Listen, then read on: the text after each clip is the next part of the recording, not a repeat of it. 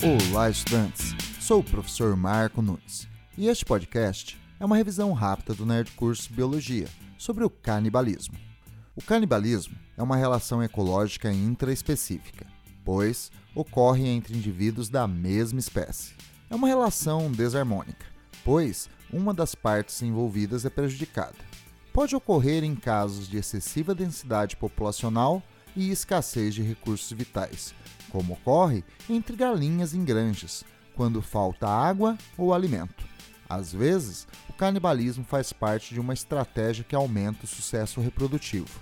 Em algumas espécies de louva-deuses, grilos e aranhas, após a relação sexual, os machos são devorados pelas fêmeas, com o objetivo de nutri-las, preparando-as para produzir um grande número de ovos e, consequentemente, um maior número de descendentes. Mas, Fazer isto não seria um preço muito alto a se pagar pelos machos?